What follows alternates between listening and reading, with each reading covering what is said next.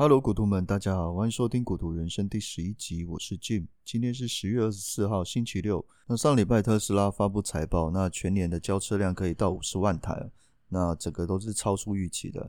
那 NIO 的话是在十一月十号也会发布财报，那这个我在前几期也跟大家讲，不要小看中国要做电动车的决心哦。那他们的换的电池会比特斯拉还要好，但是毕竟嘛，亚洲人的文化跟美国人的文化是不一样的。所以各有优势啊。特斯拉将在本周发布 FSD 的 beta 版哦，这个稍后再跟大家更新一下。或许有些朋友还没有踏入美股交易啊。那我在本周看了一个影片，就是丁特。我不知道大家知不知道丁特，他是一个电竞选手。那他年纪轻轻哦，已经有一千多万的存款。但他要准备现金要付清的时候，他朋友跟他说。哎、干！你这样超级低能的，超白痴的，世界上根本没有人这样做。你买房子绝对要用贷款的。丁特说：“、为什么贷款？哎、干，很贵诶，利息诶，贷款一个月利息要两三万块，两三万块我可以做多少事情啊？”丁特的朋友就跟他说：“这个房贷利率才有一点多趴，我假如房贷一千万，一年要缴十六万，等于每个月要缴一万多的利息。”而丁特的朋友就讲说：“但是你这一千万拿去投资。”你投资只要报酬率只要三趴就好了，哎，干三趴随便躺着赚都有，好不好？三趴再乘以一千万，每年稳定的获利就有三十万。那丁特的房贷利息十六万缴掉，那还有剩下十四万还可以用，哎，懂吗？就是这个概念呢。稍微查一下，去了解这个概念，很多方法都可以到三趴。反正不管啊，什么股利股息，而且你甚至可以到五趴六趴都还很安全，很稳定哦。像是什么 ETF 啊。那 ETF 平均的报酬率都还有八 percent 哦，那最烂的都还有六 percent，好一点的甚至还会到十 percent 哦。那定特他自己就说了，最早的标的就是 ETF 哦。ETF 在台湾有零零五零，那有一点股票的经验都知道，零零五零这个是很入门的 ETF 哦。零零五零呢，就是把台湾前五十大公司我全都买，所以除非台湾的全部前五十大的公司集体的耍废。集体的自爆或是集体的崩盘，不然这个零零五零是不会死的。了不起就是小跌嘛。我是大公司啊，代表是最稳定、最不会倒的。所以他买零零五零呢，还要抽一趴的手续费跟管理费。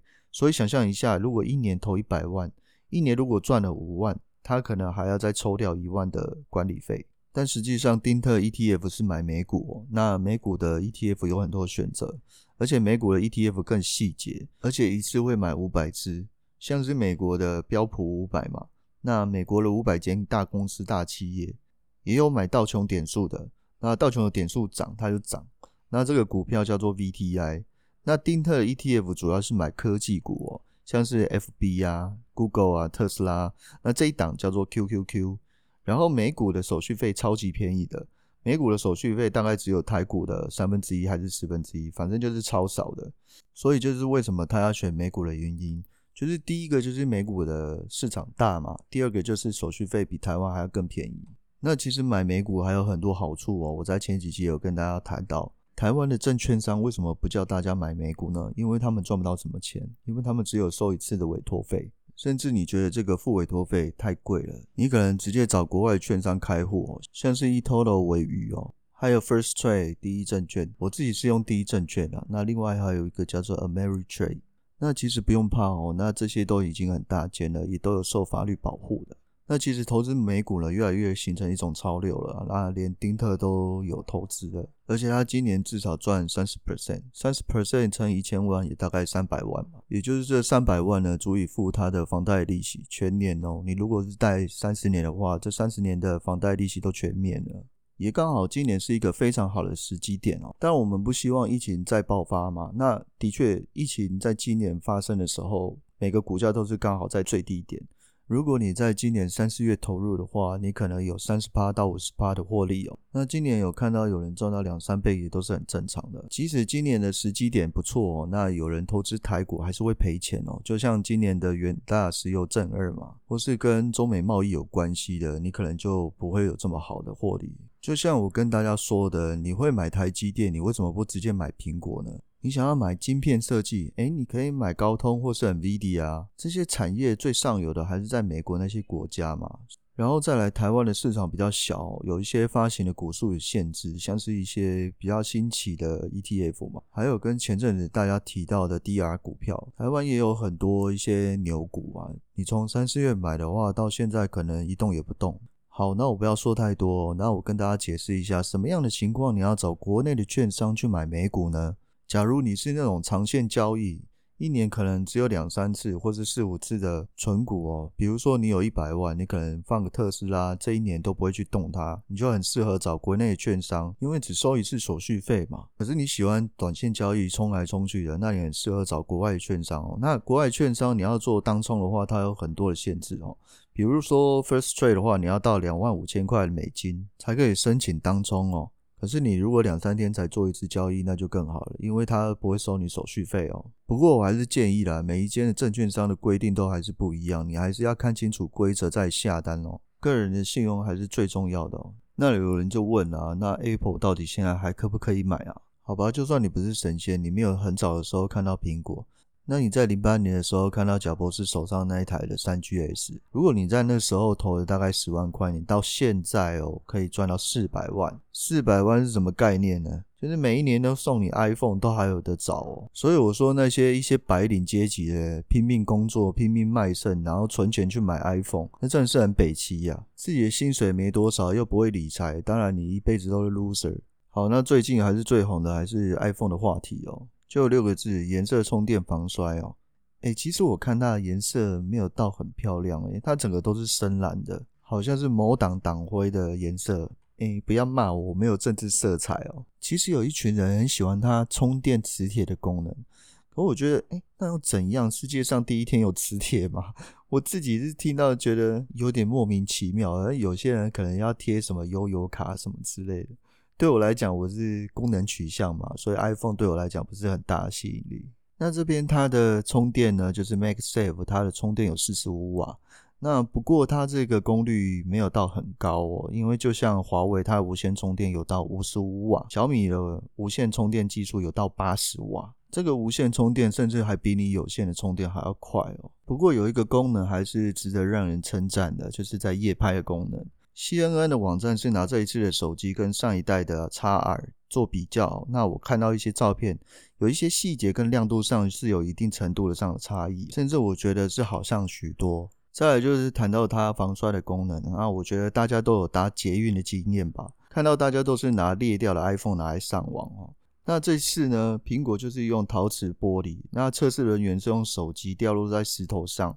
它没有任何的刮伤或是破碎，强调这一次的防摔性比上一次好了四倍以上。你看嘛，iPhone 做那么漂亮，每次都要用保护壳把它包起来，你不会觉得很可惜吗？每次换手机的时候，把它的保护壳卸下来，你会觉得哇，原来我的 iPhone 这么漂亮啊！从来没有正眼瞧过它贝壳一眼，这样你还要挑它的颜色意义到底在哪里啊？我真的不懂。哦，对了，我忘了说还有它的触感，那是不是防摔呢？我们听下一则新闻哦。苹果 iPhone 十二系列两款新机开卖，iPhone 十二 Pro Max 版五一二 G 容量要四万八千四百元。超过不少小资族月薪哦，那仍有民众提早好几天到现场排队抢购。不过才开卖一天就传出灾情，有人才到手两个小时，萤幕裂成蜘蛛网。一名包膜业者拿到新机之后，立马开始做实验，想测试看看到底号称比任何智慧型手机的玻璃更坚固的 iPhone 十二是否真的如其标榜坚固。随后使用压力机测试，没想到新机到手才短短两个小时，萤幕就破裂。破裂的痕迹宛如蜘蛛网，只能拿去送修。业者在脸书直接发文，啊，内容就提到：iPhone 十二虽然只认识你只有两个小时，但是你英勇值得被歌颂。再见了。测试影片近期上片。那业者拿这个 iPhone 十二去送修的时候，苹果专卖店表示要等上足足七天，而且维修费要价一万三千元整。网友纷纷表示裂得很有造型，裂得挺美的耶。小豪老板就是霸气。体验一天修理，修完的心得如何？就是霸气，好厉害的维修费啊！期待测试影片，谢谢的专业替我们做实验啊！拿到测试不到几个小时，等待维修却是这么漫长啊！靠，我觉得这次网友比较收敛一点了。好了，结论就是苹果的手机还是不要乱摔好吗？虽然它是坚固四倍，还是有破裂的可能哦。就算你要付一万三，还要等上七天。接下来一则关于电动车的新闻哦，放话成为电动车界的 Android，鸿海发表 EV 平台到底有多强哦？自从上一次讲说鸿海要做固态电池哦，然后他本来就有买下裕隆，在新闻一发布，确实有大涨哦。然后反正你现在就跟电动车有扯上关系，你就会涨了。其实现在我自己也是开燃油车啦，那开了大概十几年。我现在摇换也是等那个电动车价格要平民化嘛。反正马斯克说三年要到七十五万嘛，很划算啊。反正丰田跟宏达跟福特等一线大厂就要剉咧等，这个电动车技术真的要加紧脚步了。预计三年后那个燃油车就会雪崩式的下跌。况且电动车的跑位已经很足够了。那鸿海要做一个开放平台啦。那鸿海那本来就是做硬体嘛，那软体要做开放，我们就拭目以待了。做汽车的门槛很高，不是说你想做就要做的，车规什么啊都很严格。况且玉龙的牌子它本来就没有打得很好嘛，所以我觉得要做起来也是有一点困难。的。在你说做电动车真的有那么简单吗？除了组装之外，还有自动导航的软体，还有固态电池。特斯拉是用多少时间、多少人力去研发这些东西的？好了，我们另外提到那个 KCAC 的 QuantumScape。那有几个问题讨论，那它是不是能够被合并呢？我这里不能够打包票，毕竟 Spec 空壳公司哦，失败的例子太多了。即使合并成功哦，电池研发技术是一个冗长的过程，新闻没有办法常常更新啊。你知道，如果没有新闻，股价就会慢慢下跌。所以你看那些大公司要维持股价，就是要不断不断的发出新闻。所以 KCAC 就是零跟一这么简单。如果它真的合并成功的话，啪，一打上去就是两三倍的成长。